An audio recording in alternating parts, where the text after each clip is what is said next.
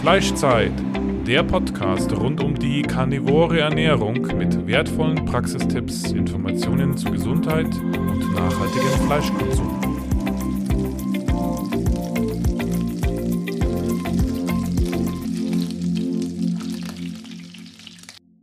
Wir möchten dir unseren Partner vorstellen. Carnivoro.de bietet Supplemente rund um die karnivore Ernährung in höchster Bio-Weidequalität.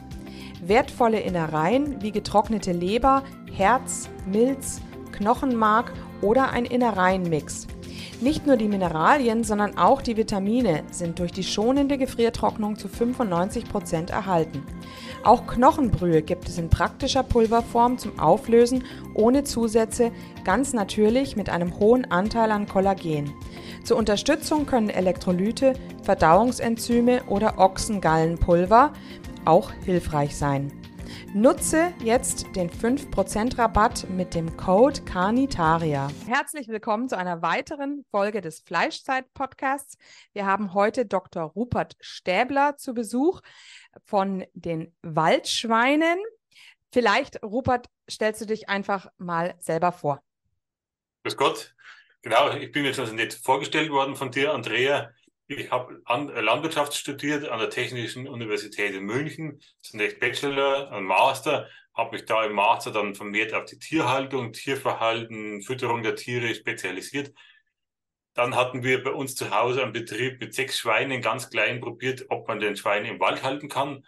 Ausgangspunkt dafür war, dass ich im Urlaub in Korsika die dort freilebenden Waldschweine gesehen hatte, da ist es ja traditionell üblich, dass die Schweine während des Sommers irgendwie in diesen Urwäldern herumlaufen und die haben gar keinen Zaun, die haben nur eine Glocke um den Hals und das war ein wirklich faszinierendes Erlebnis, da in den Bergen zu wandern und immer wieder auf diese Schweinegruppen zu treffen.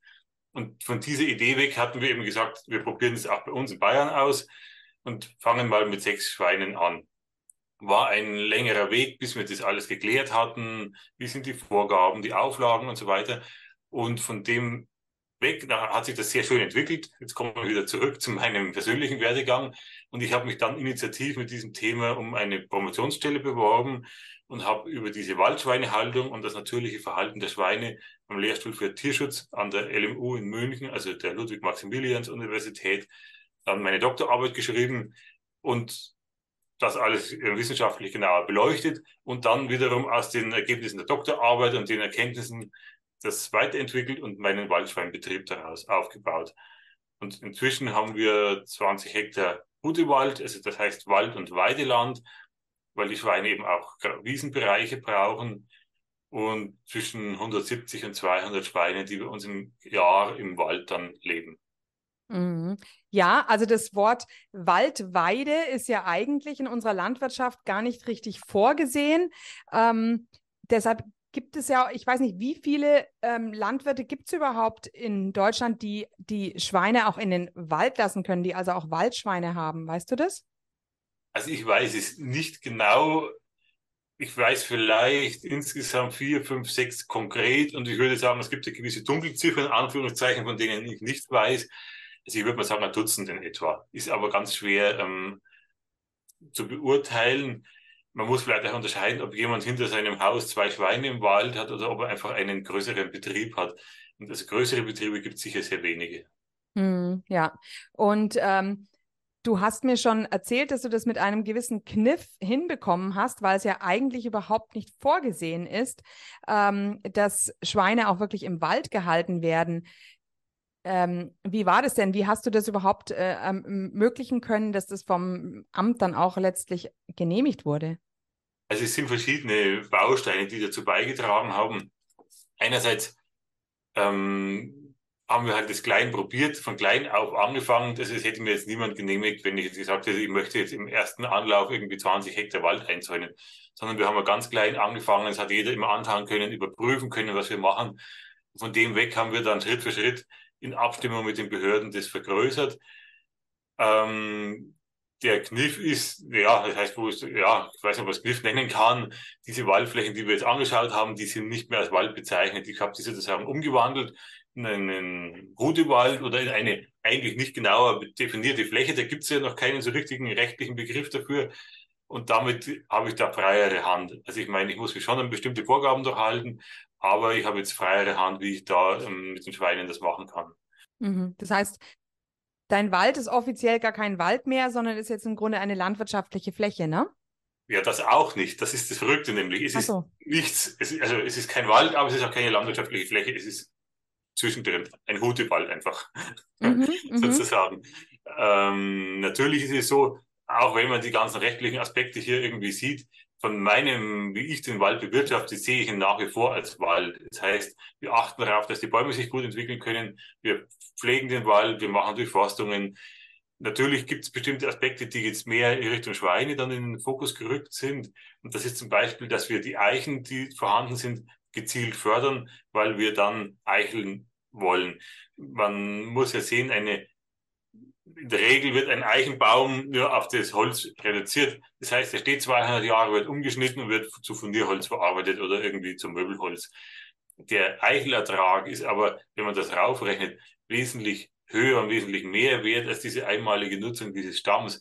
Und deswegen finde ich es immer sehr problematisch, wenn Leute dann sehr alte Eichen umschneiden nur um dann mal eben nach 400 Jahren dann irgendwie 2.000, 3.000 Euro zu bekommen für den Stamm. Wenn man sich überlegt, wie viel Lebensgrundlage so ein Baum für die Tiere oder auch die Landwirtschaft bietet, finde ich das immer fast ein bisschen ein Frevel, wenn man so einen Baum sagen wir, ohne größeren Grund jetzt umschneidet. Mm, mm. Da hat sich also die Waldbewirtschaftung verändert und wir achten darauf, dass mehr Totholz liegen bleibt. Wir haben auch, wenn man einen Baum umstürzt und er muss jetzt nicht weg, weil irgendwie Bockenkäfergefahr ist oder so, dann darf auch mal liegen bleiben weil eben dieses Totholz für die Schweine von Vorteil ist. Und ähm, genau, das sind also Kleinigkeiten, wo wir eben die Waldbewirtschaftung geändert haben. Mhm. Und die Schweine, die würden jetzt, also bei dem Totholz, alles, was da jetzt drin wächst und gedeiht, ähm, die essen ja auch die Insekten, oder? Das heißt, du müsstest jetzt wahrscheinlich gar nicht so viel Angst haben vor einem Borkenkäfer. Das weiß tatsächlich keiner. Also speziell vom Borkenkäfer wäre es wirklich eine interessante Frage, weil da gibt es irgendwie immer wieder Aussagen, dass der im Winter im Boot über, über sich Boden zurückzieht und da drinnen bleibt.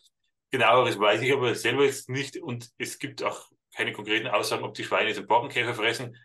Vorstellen könnte ich mir das, aber natürlich kann ich es nicht weiter belegen. Mhm. Und äh, Buchen, spielen die bei dir auch eine Rolle oder ist es wegen dem Standort ähm, nicht so, spielt es nicht so eine große Rolle, wegen den Bucheckern? Ja, Bucheckern sind ein ein eigenes Thema. So, also wir haben nicht so viele Buchen drinnen, wir haben schon auch Buchen und die sind aber eher noch kleiner. Das heißt, die haben noch nicht so viele Bucheckern, da müssen sie erst ziemlich alt werden, bis sie Bucheckern bekommen. Aber Bucheckern bringen eher einen mehr Fett mit und sorgen, was ich zumindest gelesen habe, für tranigeren Speck. Das heißt, der kernige, harte Speck, den man sich für Dauerwaren und so weiter wünscht, wird hauptsächlich durch Eicheln erreicht oder durch bestimmte Getreidearten wie Gerste. Gerste bringt auch einen sehr guten Speck während hingegen Bucheckern den Ruf haben, dass sie den Speck eigentlich eher ähm, minderwertig machen. Ah ja, okay. Also wenn die Schweine jetzt mal ein paar Bucheckern frisst, spielt das jetzt keine Rolle. Aber wenn sie jetzt wirklich im Buchenwald leben würden und das sehr viel fressen, dann schon. Mhm, mhm. Jetzt wollte ich noch mal fragen, wie ist es eigentlich früher gewesen? Es hat ja früher die Hute-Wälder gegeben. Das war für mich auch etwas relativ Neues, dass ich erst äh, vor kurzem erfahren habe, äh, dass es ja wirkliche Schweineherden gegeben haben muss, die's, die man durch die Wälder getrieben hat. Könntest du das vielleicht erklären? Wie, wie hat man da diese Schweinenutzung äh, gehabt? Ja, du hast es genau richtig ähm, berichtet. Früher hatten die Grundherren einen großen Anteil des Geldes, was sie im Wald verdient haben, war da dadurch verdient, dass sie diese Waldflächen an der Schweinebeweidung sozusagen vermietet haben. Das wird, hat sicher nicht vermieten geheißen, aber sie haben halt Geld dafür bekommen. Man muss wissen, dass die Eichen nicht jedes Jahr Eicheln tragen. Es gibt ja diese Mastjahre, die heißen ja schon so, das kommt ja auch irgendwo aus diesem, dieser Futternutzung. Und ich, soweit ich weiß, war so in traditioneller Zeit bis vielleicht vor 50 Jahren alles fünf, sechs, sieben Jahre ein Mastjahr. Und nur in den Mastjahren gab es große Eichelmengen und die Leute haben also oft mehr, mehrere hundert, mehrere tausend Schweine, äh, also wirklich sehr große Herden gab es da, die dann in die jeweiligen Waldbereiche eingetrieben wurden. Aber halt in dem einen Jahr in den linken Wald, in Anführungszeichen, im nächsten Jahr in den rechten Wald, je nachdem, wo es halt Eicheln gab. Mhm. Das heißt, dieser Eichelmast hat sich schon auch abgewechselt. Es war nicht so, dass alle Eicheln in Deutschland nur in einem Jahr ähm, die, die, die große Ernte ähm, oder die große Fruchtmenge hatten. Genau, es hat sich abgewechselt. was ich nicht weiß, ob es auch Jahre gab, wo es nirgendwo Eichel gab, darüber hört man wenig. Man muss auch wissen, dass früher die Schweine wesentlich älter geworden sind. Das heißt, die waren oft zwei Jahre alt, bevor sie geschlachtet wurden. Die waren im ersten Jahr noch so relativ hm, dürr oder klein. Erst im zweiten Jahr war dann diese Mast eben nochmal im Eichelwald, wo sie dann eben das Speck und Fleisch und so in größere Menge angesetzt haben und dann im Winter traditionell geschlachtet worden sind. Mhm, mhm. Das heißt, das Fleisch war auch wesentlich fetter, als es heute ist, ne? Weil man möchte ja heute mö möglichst mageres Schweinefleisch und ich glaube, in der konventionellen Mast sind die Schweine ähm, drei, vier Monate alt, oder? Weißt du, wie alt die sind bei der Schlachtung? Ja, müsste in die Richtung gehen. Ja, ich kann es nicht genau sagen, aber es ist ziemlich kurz. Ich denke, es ist ein, war eine Hin- und Her-Entwicklung mit dem Fett der Schweine. Also wenn man alte Zeichnungen aus dem 15. und 16. Jahrhundert anschaut, da sind die Schweine schon ziemlich klapprig oft unterwegs und sehr spitz. Also diese fetten Schweine, diese, das ist auch ein Zeichen vom Wohlstand oder würde ich sagen von der besseren Ernährungssituation. Ich würde es behaupten, das ist erst so ab 17. Ja, 18., 19. Jahrhundert wahrscheinlich so, sich so stark in diese Richtung entwickelt hat. Mhm, mh. Also diese ganz fetten Mangalitzer Schweine und so sind sicher nicht die Schweine des Mittelalters. Das glaube ich jetzt nicht. Mhm. Und wie wurden die Schweine dann sonst versorgt früher? Also da gab es ja noch kein Soja und ich weiß nicht, Mais, wie, wie lange es die Maisfütterung schon gab, weißt du das? Mm, auch, ich würde sagen, vielleicht 100 Jahre, vielleicht auch 100, ja gut, jetzt sind wir schon in 2023, vielleicht 130, 140 Jahre würde ich sagen. Soja ist sicher noch kürzer. Mhm. Und es hängt ja auch immer vom Klima ab. Also, dass der Mais jetzt hier im Voralpenland angebaut werden kann, ist ja ein züchterischer Erfolg oder wie auch immer man es bezeichnen möchte. Das ging ja früher nicht. Also die, man hat ja da ganz lang hingearbeitet, dass der Mais so nah bis an die Alpen angebaut werden kann. Mm, ah ja, okay. Das ist ein, äh, da steckt viel Arbeit dahinter. Ähm, zu den Schweinen wollte ich noch was erzählen. Mhm. Und zwar ist das ja früher nicht eingezäunt gewesen, sondern die Schweine sind mit einem Hirten unterwegs gewesen. Meistens hatte der eine Trompete oder irgendein anderes Instrument, um seine Herde zusammenzutreiben oder zu halten. Und das Faszinierende für mich ist, auch meine Schweine haben das drin, dass sie mir folgen. Ich fütter sie mhm. nicht an, aber wenn ich reingehe, läuft mir meistens die Gruppe nach. Und zwar oft dann im Gänsemarsch. Das ist eine Frage des Alters. Also die kleinen Ferkel machen das noch nicht. Also die, wenn die so 30, 40, 50 Kilo haben, da eher noch weniger, aber so mit 70, 80 Kilo, so wie sie, und Richtung 100, da beginnt es, dass sie einen starken Trieb haben, den Menschen zu folgen. Das ist anscheinend ein angeborenes Verhalten. Mhm, mhm. Ähm, genau, sie wissen aber auch, dass du natürlich auch für ihr Futter verantwortlich bist, ne? Ja und nein. Ich weiß nicht, ob sie das wirklich so ganz zuordnen können, weil das Futter ist halt im Trog und mhm. der ist eigentlich immer gefüllt also es ist jetzt nicht so gekoppelt, dass man sagt, sie ähm, würden jetzt nur immer von mir was bekommen und haben dazwischen Hunger. Das ist eigentlich nicht der Fall. Mhm, mhm. Okay. Ähm, jetzt sind die Schweine ja, haben die im Grunde die Möglichkeit, sowohl auf die Weide zu gehen bei dir, als auch in den Wald. Ähm, warum ist jetzt der Wald auch besser als nur die Weide? Weil es gibt ja auch immer mehr Weideschweine. Ja, das ist eine sehr gute Frage ähm, muss vielleicht nochmal zurückgehen. Das Schwein, das Hausschwein ist nach wissenschaftlichen Erkenntnissen immer noch vollständig mit dem Verhalten ausgerüstet, das ein Wildschwein hat. Also da ist noch nichts verloren gegangen oder es ist vielleicht ein bisschen was umgeprägt worden, aber im Prinzip ist es doch ein mehr oder weniger verändertes Wildschwein, was wir da sehen. Und Wildschweine haben eigentlich zwei Konstanten, die sich da im Leben durchziehen. Das sind Wald und Gebüsch und Holzbereiche, ich nenne es mal so, und irgendwie Nässe, Feuchtigkeit, ähm, Wasserpfützen, so. Das sind so die zwei groben, sage ich mal, Biotopbereiche, die da vorhanden sein müssen für ein Wildschwein. Die sind aber sehr anpassungsfähig. Und auch die Hausschweine haben eben noch das drin, dass sie gerne im Wald sind, sie brauchen, und sie haben ja keinen, der ähm, Sonnenschutz der Schweine ist ja nur über den Wald gewährleistet. Wenn die jetzt draußen auf der Weide sind, kriegen die einen Sonnenbrand. Mhm.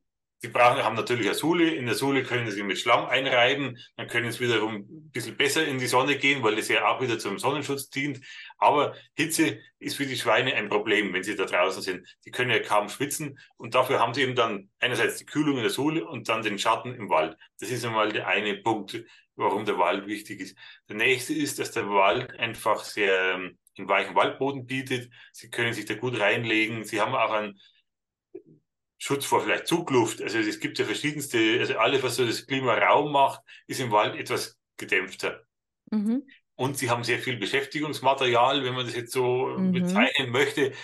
Wobei das jetzt immer suggeriert, als wäre das was überflüssig ist oder so eine zusätzliche Sache, die ganz nett ist, wenn man es hat und man braucht es nicht. Aber Schweine brauchen das. Sie wollen wühlen können. Sie brauchen auch Zweige, um ein Nestbauverhalten zu trainieren und zu üben. Das ist ganz tief bei ihnen verankert und das können sie nur im Wald. Und auf der Weide fehlt ihnen halt das einfach. Da gibt es einfach keine Zweige, da gibt es kein Gesträuch. Daher ist die reine Weidehaltung, finde ich jetzt nicht positiv für die Schweine. Es ist ein Fortschritt im Vergleich zum Spaltenboden, aber man kann es noch eben verbessern. Ja, ja, interessant. Ja, Schweine sind ja auch sehr intelligente Tiere, sagt man ja auch. Ja, sind, sie sind intelligent und sie, ich glaube, dass sie, wenn sie eine sehr eintönige Umwelt haben, die Intelligenz gar nicht entwickeln können. Mhm. Wahrscheinlich wie ein Kind, was man irgendwie immer nur in einem Zimmer einsperren würde mit ohne Fenster, dann wird es wahrscheinlich auch nicht viel Intelligenz ausprägen können.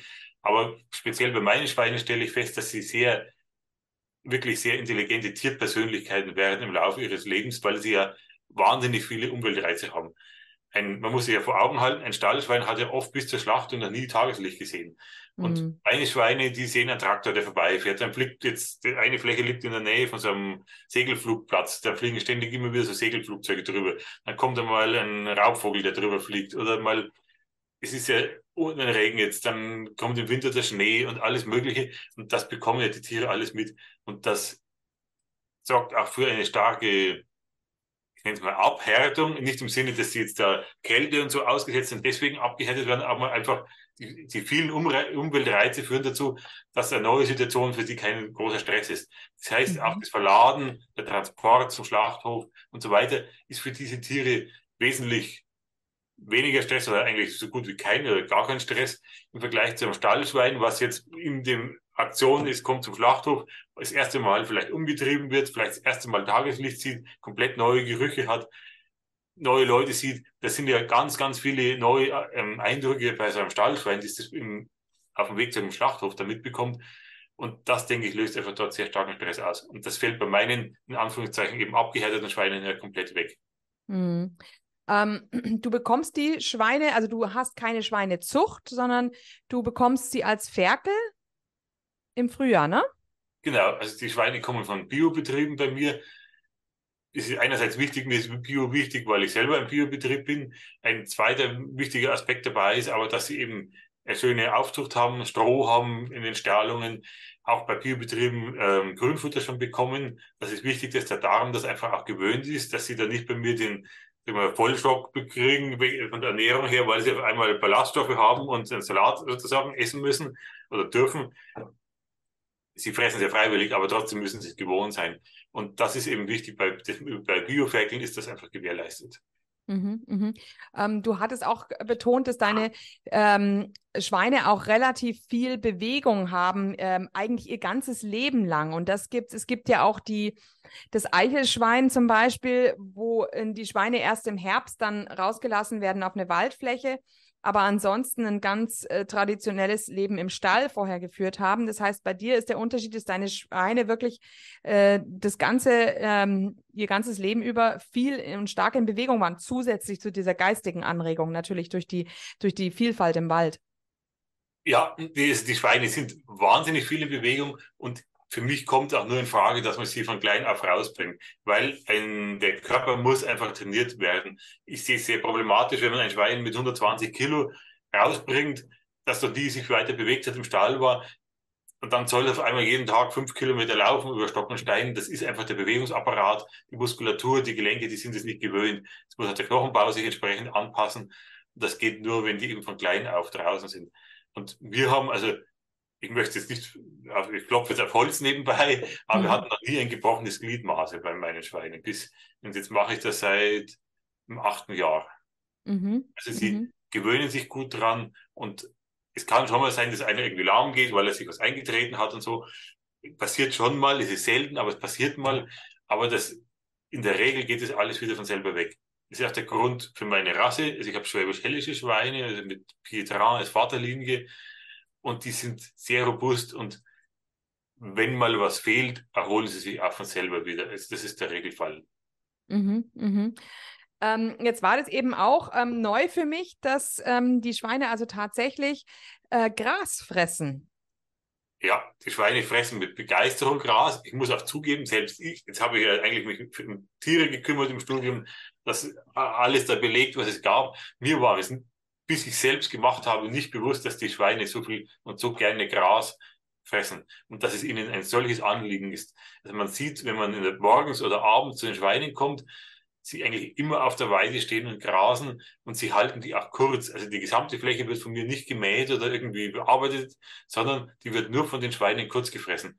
Und anders als oft behauptet, wandeln sie das auch nicht in einen reinen Acker um, dass jetzt da bloß noch die bloße Erde rumliegt, sondern das ist eine, wirklich eine Wiesenfläche. Man hat dann bestimmte Punkte, wo gebühlt wird, wenn vielleicht mal irgendwo ein Mäusenest zu riechen war oder am Rand herum vor allen Dingen, da sieht man immer, dass sie bühlen. Aber mhm. der ich würde mal behaupten, 80 bis 90 Prozent der Fläche sind Wiesenfläche und werden von den Schweinen einfach als Weide genutzt. Mhm, mhm. Ja, toll. Und ähm, du hast erzählt, sie werden, die tun das äh, Gras aber nicht auch alles komplett fressen und äh, komplett verdauen, sondern ähm, ähm, wie, wie geht es noch? Weil ihr Magen ist ja gar nicht darauf ausgerichtet, Unmengen an Gras zu fressen. Wir sind ja auch monogastritisch, dann müssten wir das ja theoretisch auch können. wir können, also ich erzähle, was die Schweine machen, dann kann man sich überlegen, ob man selber auch so vorgehen möchte. Also die Schweine versuchen, also den Rohfasergehalt zu senken. Sie fressen, also man muss eben voraussetzen, sie fressen große Mengen an Gras, kauen es durch, nehmen dann die gut verdaulichen ähm, Substanzen auf und das Faserknäuel, was dann nach längerem Kauen übrig bleibt, wird von den Schweinen wieder ausgespuckt. Und dadurch schaffen sie es, obwohl sie eben Monogastrier sind, dass sie das Gras gut verwerten, aber trotzdem jetzt nicht zu viel Rohfaser im Magen haben. Sie haben natürlich, sie nehmen sicher auch also einen großen Anteil an Faser mit auf, aber ich würde, aber weil sie es einfach für die Verdauungsstruktur brauchen, dass einfach die ganze Verdauung gut läuft und in Bewegung ist. Aber sie regeln eben die Menge, die sie aufnehmen, jeden Tag, wie sie es brauchen, darüber, wie viel Fasern sie dann wieder ausspucken. Man findet dann wie so Gewölle, immer so Knäuel auf der Wiese, wo sie eben das, dieses Faserballen dann wieder ausgespuckt haben. Hm, ja, ja, interessant, ja. Mhm. Ähm, und du hattest jetzt gesagt, also die, du musst also auf alle Fälle zufüttern, einen relativ großen Anteil auch. Es ist nicht so, dass die äh, Schweine im Wald alles zu fressen finden. Ähm, wie groß der Anteil ist, das kannst du nicht genau sagen, oder? Ähm, Nein, man kann, ich werde oft gefragt und mich würde es auch selbst wirklich interessieren. Man kann es nicht gut bestimmen, weil man eine, zwei, drei Unbekannte hat. Und das ist einmal, wie viel fressen sie im Wald, wie viel Würmer und so weiter finden sie, wie viel Eicheln finden sie, lässt sich nicht seriös bestimmen. Also das, man kann es irgendwie abschätzen, aber es ist ganz schwer, das zu sagen. Und genauso ist es auf der Weide, dass man nicht gut beurteilen kann, wie viel Anteil sie von der Weide damit aufnehmen. Also sie geschätzt würde ich sagen, dass ungefähr zwei Drittel dazu ähm, gefüttert werden. Mhm. Aber das ist ganz, also man tut sich wirklich schwer, das einzugrenzen. Mhm. Man muss sie zufüttern. Wir haben uns ja wegbewegt von diesem traditionellen System, wo man eben mit den Schweinen in den Hutiwald gegangen ist oder in diesen Eichenwald, wo in dem jeweiligen Jahr Eichen, Eicheln vorhanden waren. Das geht ja nicht mehr, weil wir die Flächen wegen der Schweinehaltungshygieneverordnung einzäunen müssen. Das heißt, ich habe keine Wahlmöglichkeit, irgendwo anders hinzugehen. Und daher muss man halt mit dem, der Zufütterung sicherstellen, dass die Tiere immer genug Futter haben, wenn sie da drinnen sind. Die Schweine lieben aber das natürliche Futter und bevorzugen das vor dem Kraftfutter. Das muss man auch wissen. Das mhm. heißt, sie fressen längere Zeit Gras als Kraftfutter. Das haben wir gemessen. Also sie sind wirklich länger damit beschäftigt. Und sie fressen auch jede Eichel ist den Schweinen lieber als mein Kraftfutter, was ich ihnen gebe. Das heißt, die gehen in der Früh eine Runde, fressen die ganzen Eicheln, die sie finden jetzt im Herbst. Das geht jetzt allmählich los. Mhm. Und dann erst wird Kraftfutter gefressen. Und also die Sorge, dass sie sich nur mit dem Kraftfutter vollschlagen und alles andere dann ihnen zu beschwerlich ist, ist stimmt überhaupt nicht. Also die Schweine tun alles, um das natürliche Futter zu, ne-, zuerst aufzunehmen. Mhm, mhm, okay. Und ähm, was fütterst du sie dann noch dazu? Was brauchen sie dann noch? Eigentlich kriegen sie ein, eine Mischung aus verschiedenen Getreiden, Bohnen. Es ist also eine mit Mineralstoffen, dass halt alles sichergestellt ist, dass die Schweine gut ernährt sind. sind, also Ackerbau ist hier notwendig, um die Schweine so halten zu können. Ich, wir hatten ja mal über das Thema Ackerbau gesprochen, also um das kommt man bei den Schweinen nicht rum. Genau, also nicht in der heutigen Form, genau. Ja, mhm, ja. Äh, da kommt man nicht drum rum. Ähm, und ähm, Gerste, hattest du gesagt, ist, ist sehr gut für sie? Ja, Gerste ist ein klassischer, ähm, klassisches Futtermittel für die Schweine und ist bekannt dafür, dass sie eben einen sehr schönen, guten Speck macht. Mhm. Und wird auch von den Schweinen geliebt. Also die Schweine fressen Gersten, Gerste in jeder Form mit Begeisterung. Mhm. Ist, ist die dann irgendwie geröstet oder? Sie wird zerkleinert, man muss sie mindestens das Korn sozusagen anreißen, damit das, also ich meine, der Landwirt möchte ja, dass die Verdauung sehr effizient funktioniert und dass jetzt nicht irgendwie jedes dritte Korn dann unverdaut hinten rauskommt. Und deswegen wird die Gerste entweder gequetscht oder geschrotet, damit halt das Korn, also die Haut des, des Samenkorns geöffnet ist und die Verdauungsenzyme im Magen dann da Zugang haben.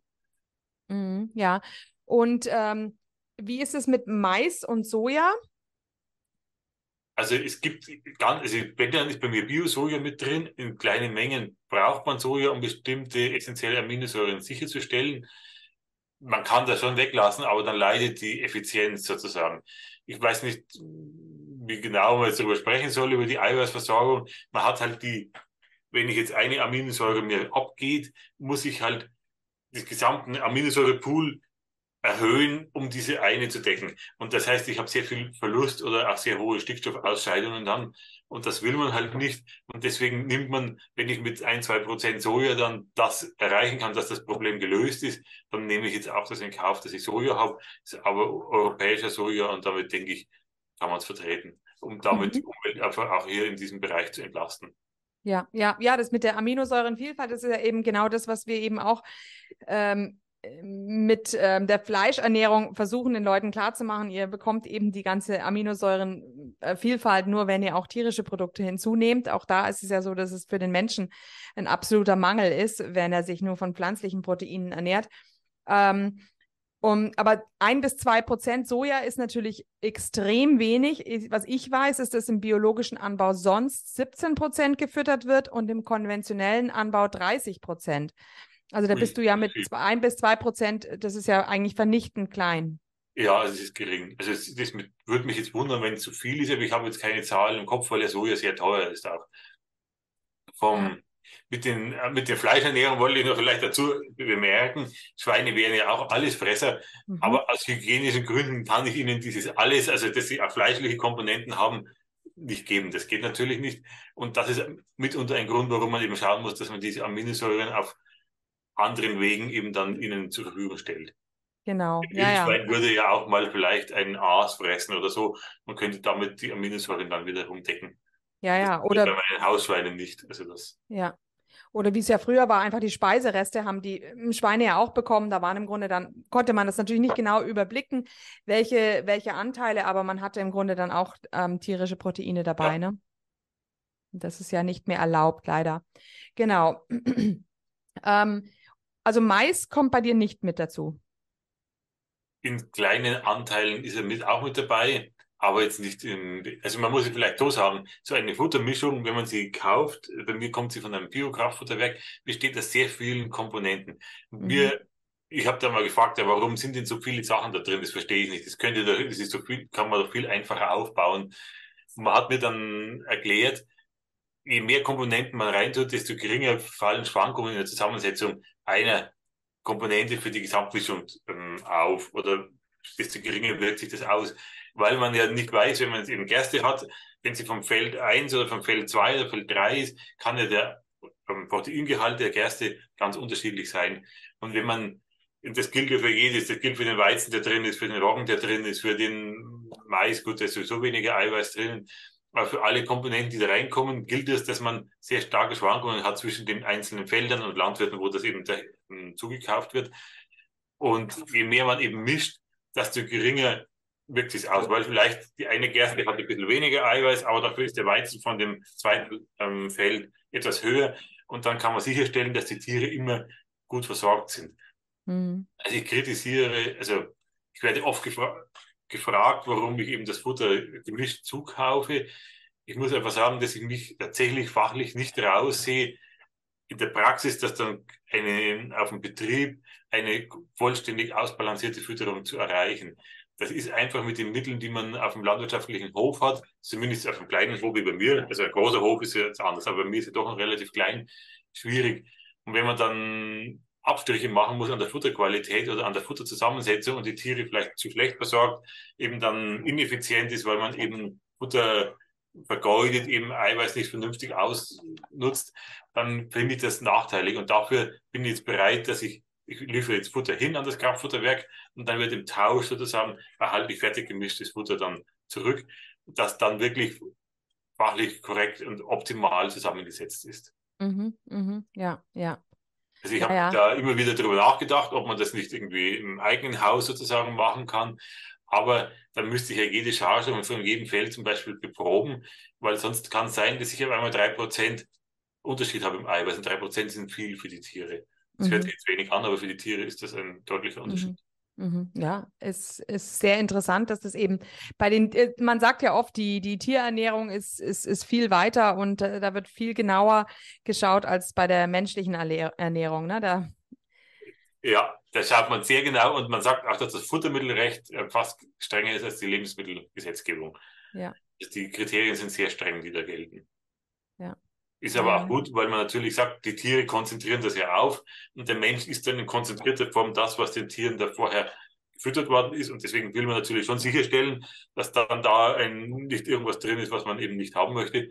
Also ich finde es vernünftig, dass da genau geschaut wird. Mhm, mhm, ja, ja, ja, schön. Ähm, dann hast du ja auch, ähm, also die, das fand ich ganz lustig, du brauchst, musst also diesen Doppelzaun ähm, überall haben, auch im Wald. Und dazwischen hattest du dann ähm, sogar diese zwei Meter Zwischenfläche wird bei dir auch noch genutzt. Ja, ich habe da meine Rasenmäherinnen, also meine, ich habe da Schafe von einem Schäfer ausgeliehen. Das finde ich ein total schönes System. Also ich bekomme von ihm umsonst die Schafe lasse sie bei mir weiden und gebe sie dann fertig ausgewachsen wieder zurück.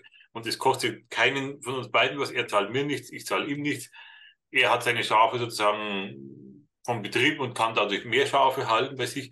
Und ich habe Rasenmäherinnen, die mir diesen Zwischenraum frei halten und mir sehr viel Arbeit sparen an Mäharbeit, um diese Elektrozäune frei zu machen. Das habe ich früher immer alle 14 Tage mit dem Freischneider stundenlang ausgemäht. Das erledigen jetzt ganz brav die Schafe. Und mir gefällt es, weil es Kraftstoff spart, CO2 spart und diese Fläche auch nochmal irgendwie zur Nahrungsproduktion letztendlich genutzt ist. Und ich finde, man darf nicht so achtlos mit den ganzen Weideflächen bei uns umgehen, was da oft entlang der Autobahnen überall gemulcht wird. Mm. Also ich sage jetzt nicht direkt am Straßenrand, aber da gibt es oft so große Hektar, große Rondelle, die irgendwo sind. Da könnte man durchaus einfach die als Weide nutzen und das geschieht leider noch nicht. Ja, ja, ja, das stimmt. Nee, das find, fand ich auch recht äh, praktisch. Hm, die Tiere werden bei dir dann, äh, in welchem Alter werden die dann bei dir geschlachtet? Also sie sind in etwa ein knappes halbes Jahr bei mir und man, ich kaufe die Ferkel nach Gewicht. Das heißt, ich weiß, die sind jetzt nicht standardisiert irgendwie genau so und so viele Tage, so und so viele Monate alt. Ich gehe davon aus, dass sie etwa drei bis vier Monate alt sind. Und dann sind sie bei mir eben noch ein knappes halbes Jahr, also in etwa zehn bis zwölf Monate sind sie ähm, alt, wenn sie dann geschlachtet werden. Das ist wesentlich älter, als wenn sie eben normal im Stall gehalten werden und sie werden bei mir auch wesentlich schwerer. Mhm. Standardmäßig werden Schweine mit 110 bis 120 Kilogramm Lebendgewicht geschlachtet. Bei mir werden sie im, im Schnitt 150 Kilogramm schwer. Das ist also deutlich mehr. Und dadurch habe ich auch größere Schweine. Ähm, sie haben etwas mehr Speck dadurch. Also, weil wenn sie älter werden, legen sie mehr Speck zu. Aber der Speck, der außen drauf ist, ist auch, lagert sich, sage ich mal, parallel dazu auch im Muskel ein. Und der, das nennt sich dann intramuskuläres Fett. Und der Gehalt an intramuskulären Fett im Fleisch steigt mit zunehmendem Schlacht, also Lebendgewicht oder Schlachtgewicht an. Und um ein sehr zartes und schmackhaftes Fleisch zu haben, braucht man einfach diese schweren Schweine. Mit 110 Kilogramm kann man keinen hohen intramuskulären Fettgehalt erreichen. Das funktioniert einfach nicht. Und Daher sage ich, bei mir werden die Schweine schwerer. Erstens haben sie ein längeres Leben. Das Tier, wenn es dann schon geschlachtet wird, wird länger, hat eine längere Lebenszeit und hat auch mehr Fleisch, was dann genutzt wird pro Tier. Und eben die Qualität des Fleisches ist einfach wesentlich nochmal wesentlich besser als bei einem leichten Schwein. Mhm, mhm. Ja, ich bin jetzt eben sehr, sehr gespannt darauf. Ähm, ähm, du wirst ja demnächst schlachten. Ja, wir sind jetzt gerade so eine Woche vor, in etwa vor dem Beginn der Schlachtsaison. Es geht so im Oktober eben los und läuft dann so bis Dezember, manchmal noch bis Januar. Dann sind die Waldschweine geschlachtet. Ist ja auch die klassische Schlachtzeit, wie man sie eben früher hatte bei diesen alten Hutewaldsystemen. Also das passt einfach gut. Die Schweine kommen bei mir mit dem jungen Gras und der Vegetationsentwicklung raus. Gerade wenn sie klein sind, brauchen sie besonders zartes Gras oder viel ähm, Eiweiß, was sie auch darüber dann noch aufnehmen. Und dann werden sie älter, dann sinkt ihr Grünfutterbedarf, der geht tatsächlich zurück. Dafür kommen dann eben zum Teil die Eicheln noch nach. Und dann werden sie insgesamt ruhiger. Sie sind dann groß ausgewachsen haben eben den Speck drauf. Wenn es mal kalte Tage gibt, macht ihnen auch nichts aus. Mhm. Und das passt eben dann gut, wenn sie dann vor Weihnachten geschlachtet werden. Naja, ah ja, schön. Ja, und dein Schweinefleisch kann man an ganz vielen verschiedenen Stellen ähm, beziehen. Also du hast, glaube ich, bei dir vor Ort in Rosenheim einen, einen Automaten, den möchte ich auf alle Fälle demnächst mal aufsuchen. Ja. Ähm, ähm, ist das gefrorenes Fleisch in dem Automaten? Genau, also der Automat, also das haben wir jetzt so weiterentwickelt, weil ja viele Leute gerne grillen möchten und so. Und dann werden die Schweine alle im Herbst geschlachtet und im Sommer gibt es kein Fleisch. Und das war irgendwie, hat äh, unbefriedigend, diese Situation.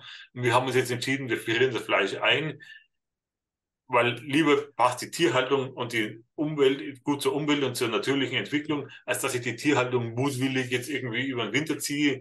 Es ist für die Tiere nicht so angenehm draußen. Der Futteraufwand ist sehr hoch, man hat hohe Verluste dadurch.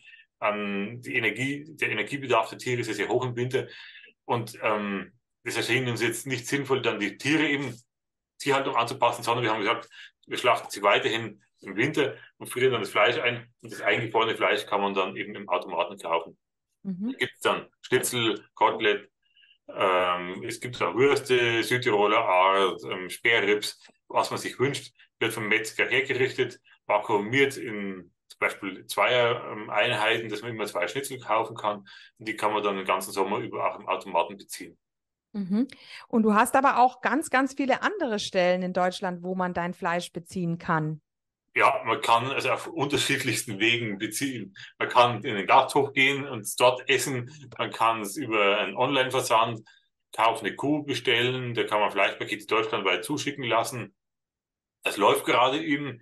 Das sind jetzt die, ähm, da laufen schon die Bestellungen, weil die, mhm. dort ist das System so, man bestellt, also die Leute bestellen ihre Fleischpakete der Reihe nach und erst wenn die Tiere vergeben sind, dann wird erfolgt die Schlachtung. Also ich weiß heute noch nicht genau, wann diese Schweine geschlachtet werden. Das ist noch so ein bisschen in der Schwebe, je nachdem eben, wann sie verkauft sind. Und dann wird auch dort darauf geachtet, dass fast das ganze Schwein oder möglichst das ganze Schwein da ähm, verarbeitet wird. Das ist ein sehr gutes Konzept. Für alle, die weiter weg sind, ist das die Möglichkeit, vielleicht ähm, zu ordern. Sonst kann man auch bei mir selbst Fleischpakete bestellen, direkt in Rosenheim und da Abruf abholen. Das geht am besten per E-Mail unter info.waldschwein.com. Mit Vorbestellung schicke ich dann die Infos zu und dann ist Ende November ist da der Verkaufstermin. Dann gibt es so verschiedene Metzgereien, die es führen ähm, rund um Rosenheim. Also es ist, dann in Regensburg habe ich auch noch einen zweiten Hutewald-Standort. Da kann man es auch bestellen, also auch erwerben. Gibt es in Regensburg eine Genossenschaft. Also es gibt vielfältigste Möglichkeiten. Am besten man schaut auf der Homepage bei mir, da ist das alles genau aufgelistet. Man braucht es jetzt nicht so vollständig hier auflisten. Genau, ja, ja, ja, ja, das ist toll.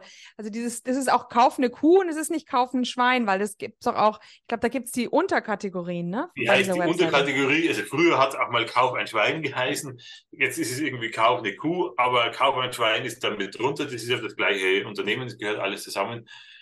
Und da kann man eben das Schweinefleisch dann bestellen. Okay, okay, ja, super. Nee, weil das wird sicherlich einige Zuhörer sehr freuen. Ähm, und äh, wir sind da eben, wir Fleischliebhaber sind da sehr gespannt und wir freuen uns eben auch über fettere Stücke. Was ich noch ergänzen kann, wenn jemand für den großen Hunger, man kann auch halbe Schweine bei mir bestellen. Das ist natürlich die günstigste Version. Wer das möchte, also sich sagt, äh, ich kaufe mir ein halbes Schwein, kann man auf dem Metzger zerlegen lassen dort, das geht auch ziemlich günstig. Und dann friert man sich selbst ein, dann ist man mit hervorragendem Fleisch das ganze Jahr versorgt und hat geringe Kosten. Mhm, mhm. Und wie viele Kilo sind es dann in etwa? Also ein unzerlegtes halbes Schwein hat 50 bis 60 Kilogramm am Haken. Dann fällt natürlich noch was für die Knochen weg. Dann ist die Frage, wie, wie macht man es mit Speck? Ich würde sagen, dass in etwa zwei Drittel davon dann essbares Fleisch sind. Ganz also so. aber tierindividuell unterschiedlich, kann man ja. nicht so genau sagen. Der Metzger würde aber auch anbieten, dass er Würste macht oder Leberkäse macht. Der tauscht zum Teil, glaube ich, dann Speck gegen Leberkäse oder so. Also da können die Leute also wirklich dann das gestalten, wie sie es möchten. Mhm, mhm, okay, da müsste man sich dann aber mit, äh, mit dir in Verbindung setzen, wenn man halbes genau. Schwein will. Also wer sozusagen regional das haben will, also entweder halbe Schweine oder Fleischpakete in Rosenheim, der muss sich an mich wenden. Alles andere gibt es eben verschiedenste Verkaufsstellen dann. Mhm, mhm, ja, toll. Nee, sehr schön. Genau, dann sind wir mal ja auch gespannt, wie das auch weitergeht, ob es mehr Nachahmer gibt, geben wird, ähm, die das auch so machen wie du. Ähm, ja.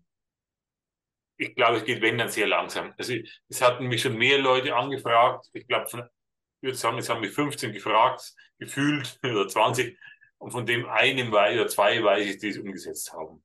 Mhm. Also die, die, die Quote ist relativ gering, weil die Hürden sehr hoch sind und der Aufwand, das zu installieren mit den Zaunanlagen und so, du hast es ja selbst gesehen, ist einfach hoch. Ja. Und natürlich auch die Arbeit, die man pro Schwein hat. Also ich kann ja, im Stall kann man einfach, hat man 500 Schweine, dann baut man noch einen Stall daneben für weitere 500 Schweine und geht von links nach rechts. Wenn ich 500 Schweine halten möchte, dann müsste ich ein unbeschreiblich großes Areal einzäunen. Und das heißt also, die, die Arbeit pro Tier ist einfach hoch. Das ist klar. Mhm.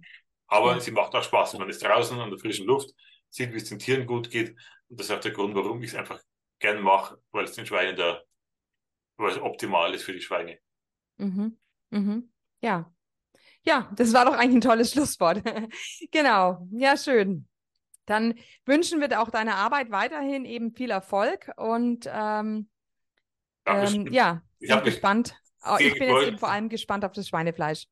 Ja, ich denke, es ist ein Fleisch wie früher. Das ist die Rückmeldung, die ich eigentlich so meistens kriege. Dass die Leute sagen, endlich ein Fleisch, wie wir es von zu alten Zeiten von, aus dem Bauernhof der Großmutter und so kennen. Mhm, mhm. Ja, toll. Ja, also vielen Dank, ähm, dass du zu, bei uns zu Besuch warst und ja, dann werden wir eben in Kontakt bleiben und ich werde dann berichten, wie mir das Schweinefleisch geschmeckt hat. Danke, bin ich gespannt. Gib auch mir gerne Rückmeldung. Natürlich. Und äh, mir hat Spaß gemacht, das mit dir, dieses Gespräch zu führen. Es waren wirklich auch schöne, fundierte Fragen. Also das war einfach jetzt ein nettes Gespräch. Okay, ja, vielen Dank. Mhm, okay, tschüss. Danke, tschüss. Und hier unser Haftungsausschluss. Alle Inhalte im Podcast werden von uns mit größter Sorgfalt recherchiert und publiziert. Dennoch übernehmen wir keine Haftung für die Richtigkeit, Vollständigkeit oder Aktualität der Informationen. Sie stellen unsere persönliche, subjektive Meinung dar und ersetzen auch keine medizinische Diagnose oder ärztliche Beratung. Dasselbe gilt für unsere Gäste. Konsultieren Sie bei Fragen oder Beschwerden immer Ihren behandelnden Arzt.